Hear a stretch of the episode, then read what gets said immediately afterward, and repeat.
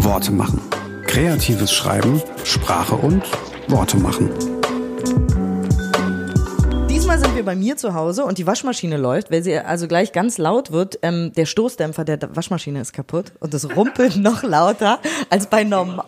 Was? Sind wir ja schon fast im Thema. Genau, das ist quasi die Anmoderation zum Thema, dass mein Stoßdämpfer kaputt ist von der Waschmaschine. Also wenn es jetzt sehr laut wird, dann liegt das daran. Die ist auch sehr alt, aber ich finde sie trotzdem sehr schön, weil sie ist von Bosch und sie kann noch viele Jahre auch ohne Stoßdämpfer oder beziehungsweise mit Defektem.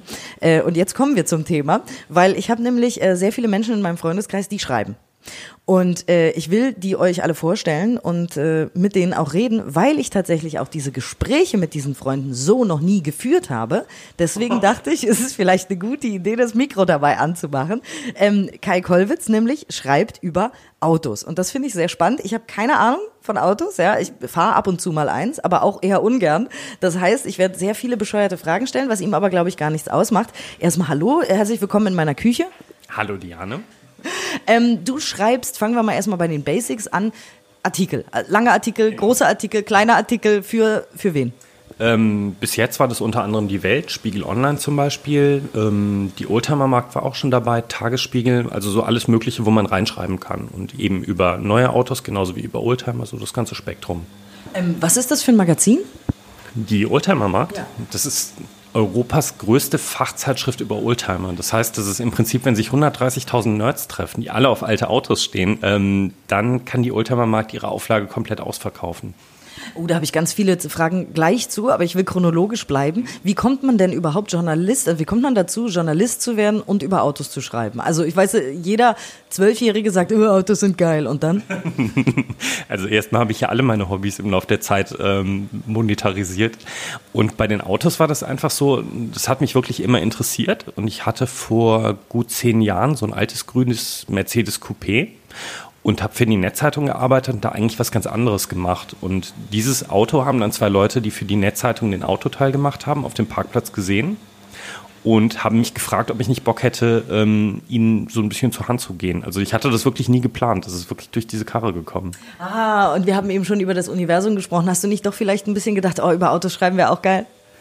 Nee, ehrlich gesagt nicht. Ich habe sogar ganz lange gesagt, dass ich Themen haben will, die ich einfach nur privat habe. Weil was sich ja schon ändert, ist, ähm, in dem Moment, wo du irgendwas nur als Hobby betreibst, ist es dein Hobby. Aber in dem Moment, wo es dein Job ist, guckst du auf alles auf einmal anders drauf. Und das ist so, mm, nee, wollte ich eigentlich gar nicht so sehr. Aber im Nachhinein bin ich sehr froh, dass es so gekommen ist. Also es ist jetzt nicht so, dass du sagst, auch oh, schon wieder Autos und da muss ich drüber schreiben und schon irgendwie den nächsten Artikel beim nächsten Auto im Kopf hast. Nee, es ist einfach total klasse. Also ich bin ja so ein, so ein Vorstadtkind aus den 80ern und das heißt, ich bin wahrscheinlich so Teil der letzten Generation, für die so ein Führerschein wirklich noch so Freiheit war und die unbedingt ihr erstes eigenes Auto haben wollte. Und irgendwie war das auch so eine Jungsprägung. Also wenn so, so, so die Typen mit ihren tiefer gelegten Kadetts und Asconas bei uns durchs Dorf gefahren sind, das war total prollig, aber ich fand es irgendwie geil. Und als ich den Führerschein hatte, musste ich auch unbedingt ein Auto haben. Ich fahre gern, also das passt. Kannst du auch selber am Auto rumschrauben? Weißt du, was du da tust? Äh, so halbwegs. Also ich, ich habe ja mehrere ältere Autos und für die großen Sachen lasse ich mir helfen. Da ist es auch total wertvoll, dass es das Internet gibt inzwischen, weil dadurch lernst du halt Leute kennen und Leute, die dir Tipps geben und Leute, die sich genau in das Problem, was du gerade hast, total reingefuchst haben. Ich habe jetzt zum Beispiel letztens in Duisburg so einen, so einen Typen den Hydraulikzylinder von meinem Cabrio-Verdeck reparieren lassen. Und das ist so ein alter Typ in Duisburg halt, den hat das irgendwann mal interessiert, wie das geht. Und seitdem ist er einfach so der Guru, zu dem alle fahren. Das ist auch ein super netter Typ. Das ist eben auch so das mit dieser, mit dieser, mit dieser Autoszene halt. Also eben eigentlich so, so wie ich das wahrnehme, überhaupt nicht so oh, tiefer, schneller, breiter und mit 120 über den Kudamm, sondern das ist so, so ganz viel Nerdism und du lernst jede Menge Leute kennen, mit denen du auf einer Wellenlänge bist, wo du dann regelmäßig dann auch mit denen irgendwie so eine Stunde im Flur stehst, obwohl du eigentlich nur ein Ersatzteil abholen wolltest und irgendwie von einem aufs andere kommst. Das war gerade erst letzte Woche wieder so. Ist das nicht schön? Ich mache einen Podcast über Sprache und, und Sprechen und, und so und dann rede ich über Autos. Ich liebe, ich liebe mein Projekt. Ja, also fangen wir mal an. Du schreibst ja wahrscheinlich, oder ich bin mir ziemlich sicher, für den Tagesspiegel ganz andere Artikel als jetzt äh, für das Nerd-Magazin. Ne? Ähm, wenn du jetzt für einen Tagesspiegel ein Auto testest, dann musst du ja auch für mich schreiben, die keine Ahnung hat, oder? Idealerweise mache ich das in jeder Zeitschrift so. Also ich finde, das ist ja auch Teil der Herausforderung, Leuten eben Also so, so, so alter Motorjournalismus, so aller Automotor und Sport sind immer ganz viele Wörter, die keiner versteht und keiner kennt und, und man schreibt dann für seinesgleichen. Aber das Spannende ist ja eigentlich Texte zu schreiben, die dich auch interessieren oder die du unterhalten findest, obwohl du von meinem Spleen überhaupt keine Ahnung und überhaupt nichts damit zu tun hast. Von daher, das unterscheidet sich nicht so. Ja gut, aber du benutzt ja per se Worte, die ich wahrscheinlich nicht benutze, weil ich mich damit nicht auseinandersetze. Also ich meine, du hast ja ein ganz anderes Vokabular als ich. Turbolader, Abgasreinigungssystem, Stoßdämpfer, hm, ja klar. okay, Stoßdämpfer verstehe ich jetzt auch noch. genau. Ähm, aber äh, wie ist denn das? Also wenn du zum Beispiel ein neues Auto, was auf den Markt geworfen wird, Probe fährst, ja, dann würde ich mal um, um Block fahren und sagen, ja Mensch, war schön. So, du musst jetzt aber nur so und so viel Zeichen darüber machen.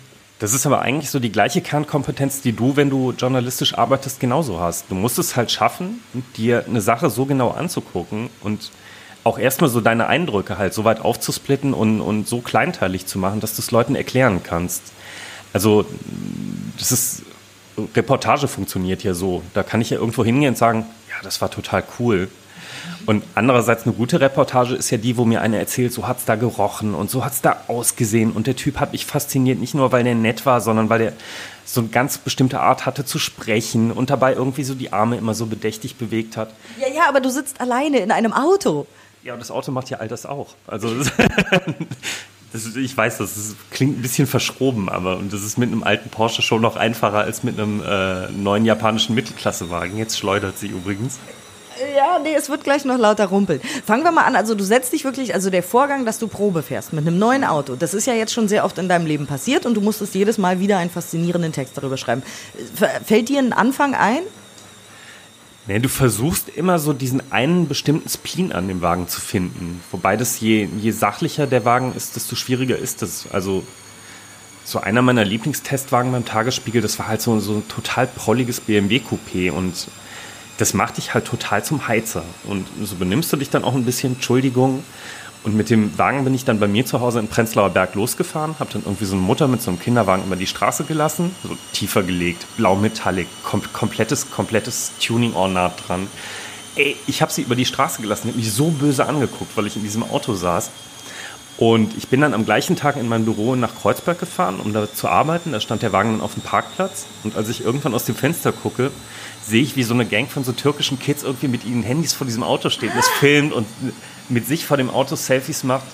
Und wenn du so Situationen hast, dann schreibt sich der Text von alleine, weil das eine war mein Einstieg und das andere war mein Ausstieg. Ah, okay, aber du musst auf dem, also zwischen Einstieg und Ausstieg musst du ja auch noch so ganz einfach technische Daten droppen, ne? Genau, und da ist dann halt die Frage, für was von Format du eingekauft worden bist. Also so ein Autotest kann einfach eine Rezension sein da ist es dann halt so wie das, was wir irgendwie von unseren Vätern von Telemotor kennen. So, er wird befeuert von einem 45 PS rein PS Motor, der im unteren Drehzahlbereich etwas brummig wirkt, den Wagen. Aber das ist dann sachlich. Aber eigentlich wollen das auch immer weniger Leute lesen. Von daher, du versuchst es schon immer irgendwie unterhaltsam zu machen. Also irgendwas damit zu verknüpfen, irgendeine Geschichte darüber zu erzählen.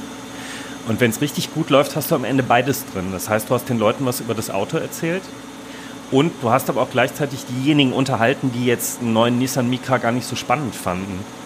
Also ich habe das zum Beispiel bei, das war wirklich ein Nissan, letztes Jahr mit einer Freundin gemacht, die Kinder hat. Und das war irgendwie so ein blöder Nissan X-Trail. Und jedenfalls habe ich sie und ihren Sohn und dann noch das Kind von ihrer Nachbarin eingeladen. Und wir sind mit diesem, die Jungs sind totale Autofreaks gewesen. Und wir sind mit diesem Auto dann bei Gewitter zum Flughafen Berlin-Schönefeld oder zum BER gefahren, der echt so aussieht wie so eine Zombie-Apokalypse, weil der so fertig aussieht. Ey, und, und die beiden Jungs und Steffi und sowas, die haben so viel zu diesem Wagen gesagt und wir haben so viel geredet. Das ist, die Geschichte hat sich dann total von selber geschrieben und das ist halt so das, was du hinkriegen musst, weil ansonsten wäre der Wagen grottenlangweilig langweilig gewesen, echt. Ist, ich, ich, war echt froh, als ich den wieder los war, aber dann sitzen die beiden halt so auf der Rückbank so, oh, hm, wir sind jetzt Autotester, hier ist total viel Platz und das Leder ist ja toll. Und du so, so in deiner 45-jährigen Arroganz, so, äh, Plastik hier und äh, Nissan, ich will, ich will ja lieber Porsche fahren. Und das, ja, das war cool. Und das ist ja schön. Komm, wir, wir müssen jetzt doch noch mal kurz die Location wechseln. Oh, wir laufen jetzt mal kurz durch die Wohnung. Weil dieses, diese alte Stoßdämpferlose Waschmaschine. Stoßdämpferlose Waschmaschine geht mir doch auf den Sack. Du hattest so eine schöne Geschichte und ich dachte immer so, oh, man hört sie kaum, glaube ich. So. Und weiter. Guck mal hier, Sofa. Hier, hier kannst du besser husten. Warte kurz, halt mal kurz das Mikro. Ich muss mich noch zu Ende verkabeln. Ich halte dir an das Mikro. Wieso musst du dich verkabeln? Das war doch alles schon Ja, verkabelt. das ist wieder abgegangen beim Laufen. So, das ist ja hervorragend. Also wir lernen daraus, ein guter Journalist kann aus jedem, äh, also auch aus einem Nissan eine gute Geschichte machen. Hast du das aber auch von langer Hand geplant und dachtest, oh cool, ich nehme mir mal ein paar Kids mit und die haben dann coole Zitate, die ich benutze? Oder war das irgendwie spontan? Ich glaube, ich glaub, mit Steffi bin ich irgendwie so drauf gekommen, dass wir einen Ausflug machen, aber dass ich schon im Hinterkopf hatte, dass ich die Kids mitnehme, weil ich, weil die 80 Prozent meiner Arbeit machen, auf jeden Fall, ja. Aber ich meine, du bist ja auch in dem Job, du kennst das ja auch. Also wenn du als, als Journalist gut bist und gut beschreiben kannst, du findest deinen Dreh und deine Geschichte findest du doch eigentlich überall. Und wenn du schlimmstenfalls darüber schreibst, wie langweilig alles ist und das Ganze dann mit 6000 Zeichen verbalisierst. Das geht auch, ja. Hat dir schon mal ein Redakteur irgendwie einen Text um die Ohren gehauen, weil er dachte, Mensch, das ist ja sehr spaßig, aber ich weiß ja gar nicht, wie das Auto fährt. Nee, ist noch nicht passiert. Wobei, es ist ja echt so, dass ich, ich meine, das Verhältnis von Deutschen zum Auto, das verändert sich ja auch. Das heißt, diese Generation, die sich wirklich eine Zeitung gekauft hat, weil sie wissen wollte, ob sie jetzt lieber den Mazda kauft oder lieber den Mitsubishi, die stirbt ja gerade aus. Naja, aber jetzt googelt man, oder? Äh, man googelt, das stimmt.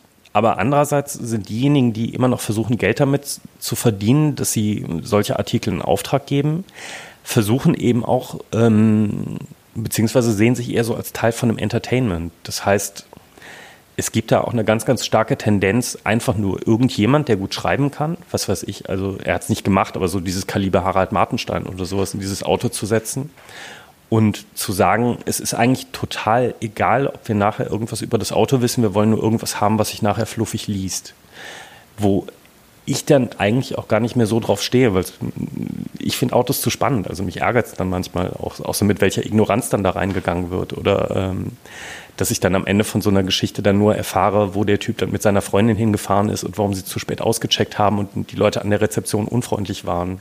Ach, sowas gibt's auch. Ich dachte eher andersrum. Ach, das ist ja verrückt. Dir fehlt dann da tatsächlich, also du brauchst dann technische Daten. Also ich kann das verstehen, klar. Es ist jetzt nicht irgendwie so, was, was ist denn mit dir los, sondern es ist so, ähm, dass es tatsächlich solche Geschichten eher jetzt gibt, oder wie?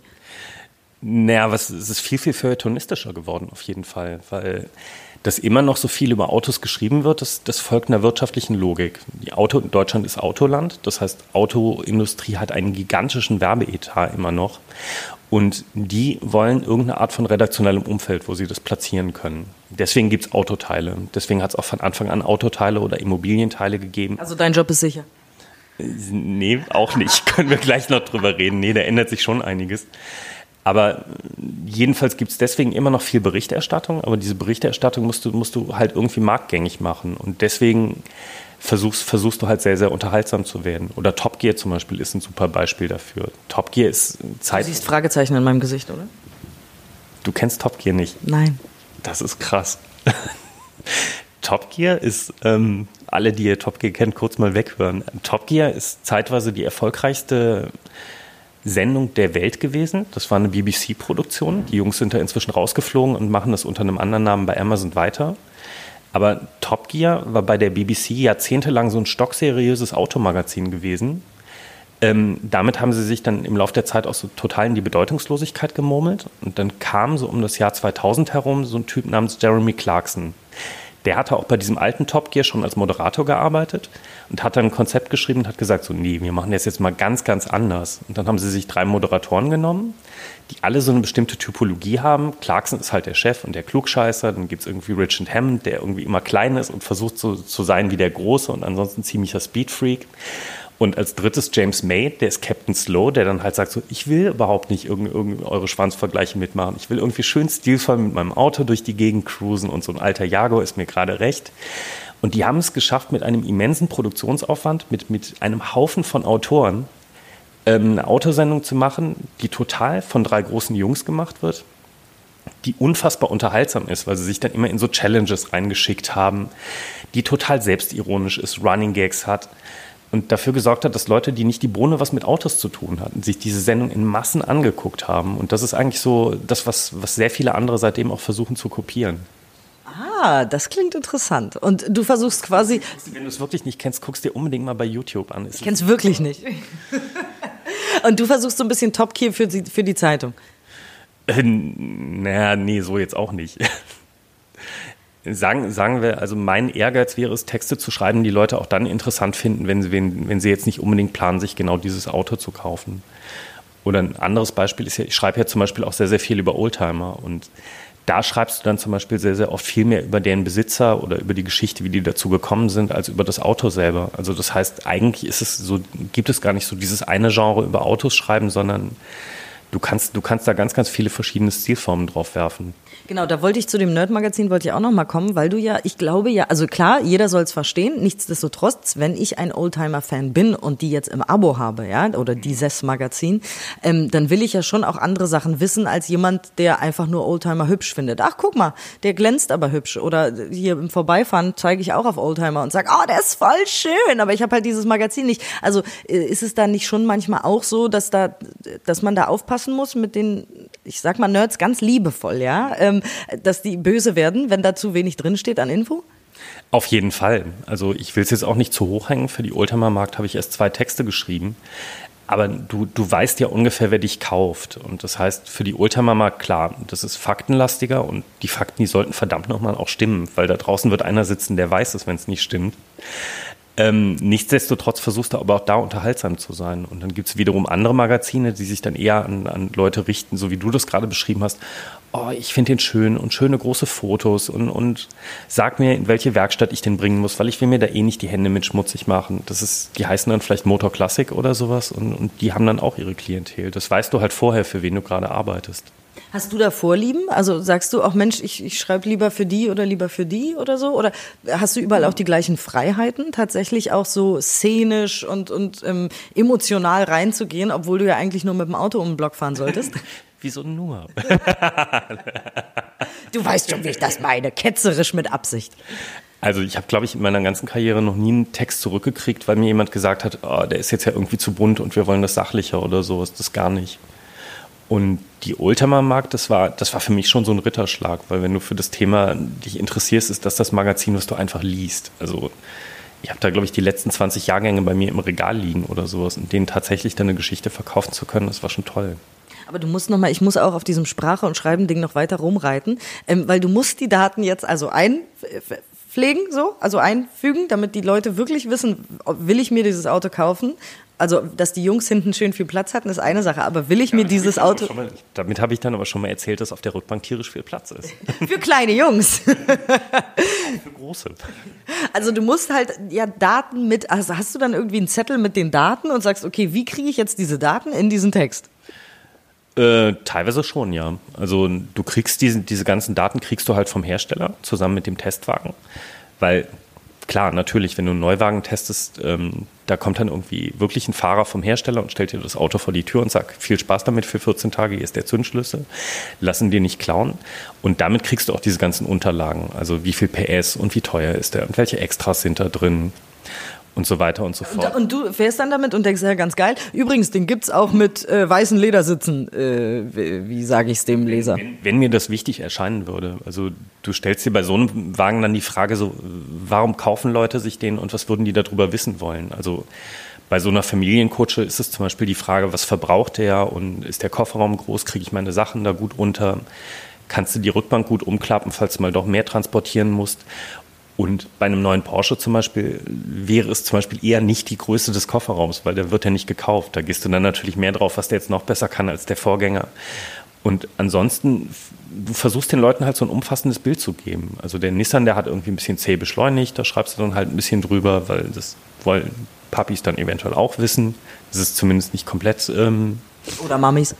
Oder, ja, das war ja das schneiden wir. Das ist mir jetzt sehr unangenehm. Ja, ist nein, nicht schlimm. Nein, nein, natürlich, klar. Also, ja.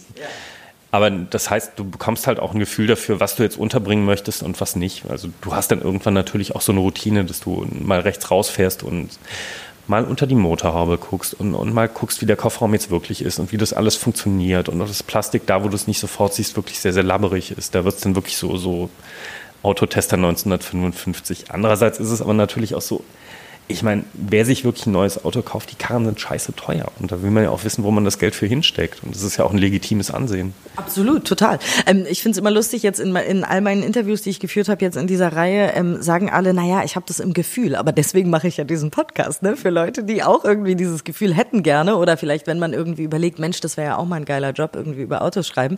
Ähm, also klar, ich, ich sage das ja auch total viel, wenn ich irgendwie Moderationscoaches gebe oder so. Na, das müsst ihr im Gefühl haben. ähm, und ähm, wie ist das? Du kriegst den, du hast es ja eben gesagt, vor die Tür gestellt und den Schlüssel und die Unterlagen. Also es ist ja, wir sind ja im Kapitalismus und so und die, die äh, Autohersteller wollen ja auch, dass du schöne Sachen schreibst. Wenn du sagst, hier ist labbriges Plastik und der beschleunigt nicht schnell und sieht auch irgendwie aus wie eine Kuh auf dem Eis, also kriegst du dann auch mal einen Anruf? Ähm, da gibt's richtig krasse Geschichten, ja. Das ist, ähm, Motorjournalismus ist ein Riesenspannungsfeld. Also Motorjournalismus hat einen extrem miesen Ruf, genau wegen dieser Nähe zu den Herstellern und deswegen, weil du auch öfters mal teuer eingeladen wirst und diese Fahrzeugpräsentationen dann auch ganz gerne mal irgendwo in Südeuropa sind und du dann natürlich dann nicht in der Jugendherberge schläfst. Ähm, dadurch, dass sich diese Akteure aber gegenseitig bedingen, konnte es dir zum Beispiel passieren. Und bei einer Zeitung, wo ich gearbeitet habe, ist, ist uns das mal passiert mit einem deutschen Hersteller. Den hat das geärgert, dass ich zwei Testwagen von denen schlecht beschrieben habe. Die haben mir halt einfach nicht gefallen. Und dann bekommst du auf, keinen, auf einmal keine Einladung mehr, wenn, sagen wir, Mercedes die neue S-Klasse vorstellt, mal so rein hypothetisch. Oder sowas. Also da wird dann wirklich sanktioniert. Da konnten wir dann relativ gut drüber lachen, weil wir eine Redaktion waren, die sich nicht darüber definiert hat, dass wir jedes Auto jetzt unbedingt sofort haben müssen. Aber wenn du zum Beispiel Freiberufler bist in dem Gewerbe und davon, davon lebst, dass du Themen anbieten musst äh, oder anbieten kannst an einen Auftraggeber, dann ist so eine Sanktion wie, dich nehmen wir jetzt mal drei Monate nicht mit, die ist existenziell. Und deswegen gibt es dann natürlich auch Leute, die so gewisse Beißhemmungen entwickeln, weil sie einfach von diesem Karussell nicht runterfliegen wollen. Das ist, äh, Motor ist das ein Problem, bei Reise ist das übrigens teilweise auch ein Problem. Musik mindestens früher, habe ich lange nicht gemacht, aber überall da, wo, wo viel Geld im Spiel ist und wo die PR desjenigen, mit dem du arbeitest, viel Macht hast, ähm, kann es da auch schon mal eng werden. Ähm, das ist, äh, du sagst, wenn man freier ist, hat man damit ein Problem. Aber wenn man jetzt irgendwie eine Redaktion ist, die sagt, na komm, testen wir den Wagen und den dafür nicht. Also die Redakteur, Redakteure selber bei den Zeitungen sind dann auch nicht böse. Ähm, was meinst du mit böse? Also ich meine, wenn, wenn, jetzt, wenn jetzt du drei Monate nicht zu VW eingeladen wirst, dann kriegst du nicht Ärger vom Chefredakteur vom Tagesspiegel. In diesem speziellen Fall wäre das nicht passiert, nee. Also gibt bestimmt Redaktionen, die so unterwegs sind, aber eigentlich willst, willst du ja auch, dass unabhängig berichtet wird, weil so eine Hofberichterstattung, wo, wo dann jedes neue Auto noch toller ist und noch toller und noch toller, das will ja am Ende auch keiner lesen. Ja, aber, aber, tatsächlich schwierig. Ja, ja, klar, auf jeden Fall. Weil wenn ich den neuen Jaguar fahren will, dann sage ich natürlich, dieser Jaguar ist total geil, weil ich will unbedingt den nächsten fahren. Auch sowas kann passieren, ja. nein, es, nein, es ist ja wirklich ein, ein, ein Riesenmist, weil so, so un, unheimlich viel Geld im Spiel ist. Also es ist so, es ist sogar nicht mehr so schlimm wie früher. Früher hat es teure Geschenke gegeben, also wirklich auch in der Größenordnung von mehreren hundert Euro mit irgendwelchen teuren Lederjacken, die dann auf deinem Hotelzimmer lagen und sowas. Ähm, du wirst da Business irgendwo hingeflogen, bist da in einem Fünf-Sterne-Hotel, wirst da abends vom Feinsten bekocht und dann hält, hält hier irgendwie die erste Hostess morgens, morgens den Testwagen auf. Dann steigst du ein und das Ding ist natürlich viel besser ausgestattet als, als jede Modellvariante, die sich irgendein Privatmann kaufen würde. Und dann fährst du zwei Stunden und die Strecke haben sie dir schon ausgesucht, sodass du auch richtig geil die beste Küstenstraße von ganz Sardinien dabei hast. Und nach zwei Stunden hast du dann schon, schon deinen ersten Stopp. Da hat schon wieder jemand ein Buffet aufgebaut. Das heißt, du kannst dich in diesem Job allein so fett fressen. Hast du manchmal ein schlechtes Gewissen, wenn du dann sagst, das und das hat mir an dem Auto aber nicht gefallen und obwohl die mir all dieses Essen gegeben haben. Nee, echt? Aber es gab doch Essen. es gab doch Essen und trotzdem hat mir dieses Feature am Auto nicht gefallen. Denkst du dann, oh, ich muss jetzt total nett berichten, weil ich war so satt? Nee, überhaupt nicht. Und, und zwar deswegen, weil da ändern sich halt auch die Zeiten. Also ich, ich arbeite ja auch sehr, sehr viel freiberuflich und mir ist es oft lieber, wenn ich, wenn ich die Karre in einem Industriegebiet irgendwo in Tempelhof kriege, weil da fahre ich mit der U-Bahn hin, bin in einem halben Tag durch und wieder zu Hause. Und diese opulenten Trips dauern zwei Tage.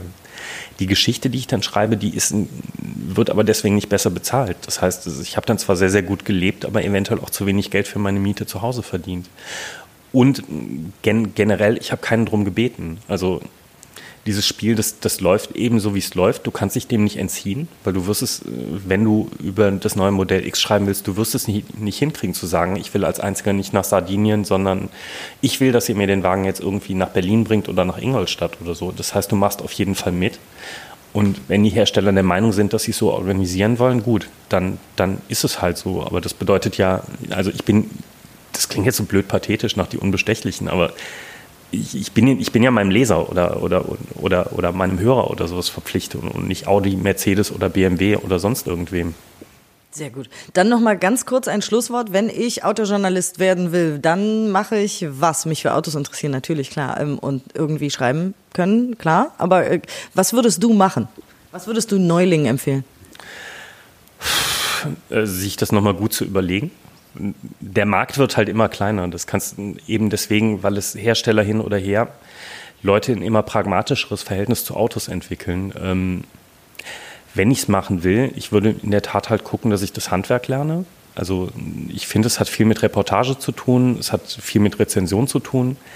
Ähm, Technik fummelt man sich rein, finde ich. Außerdem kann man das auch für sich selber definieren, wie, wie tief man da einsteigt und ansonsten einfach machen. Also zu schreiben, Texte zuschicken, in Redaktionen aufkreuzen. Ganz genau, Praktika machen. Das Interessante ist, dass nach meiner Beobachtung die Schnittmenge der Leute, die sich richtig gut mit Autos auskennen und richtig gut schreiben können, kleiner ist, als man so denkt. Aber es gibt immer noch die Magazine, wo man eben rein technische Daten ablesen kann, ne? So Automotor und Sport ist, ist, ist da die Bibel derjenigen, die es immer noch interessiert, auf jeden Fall.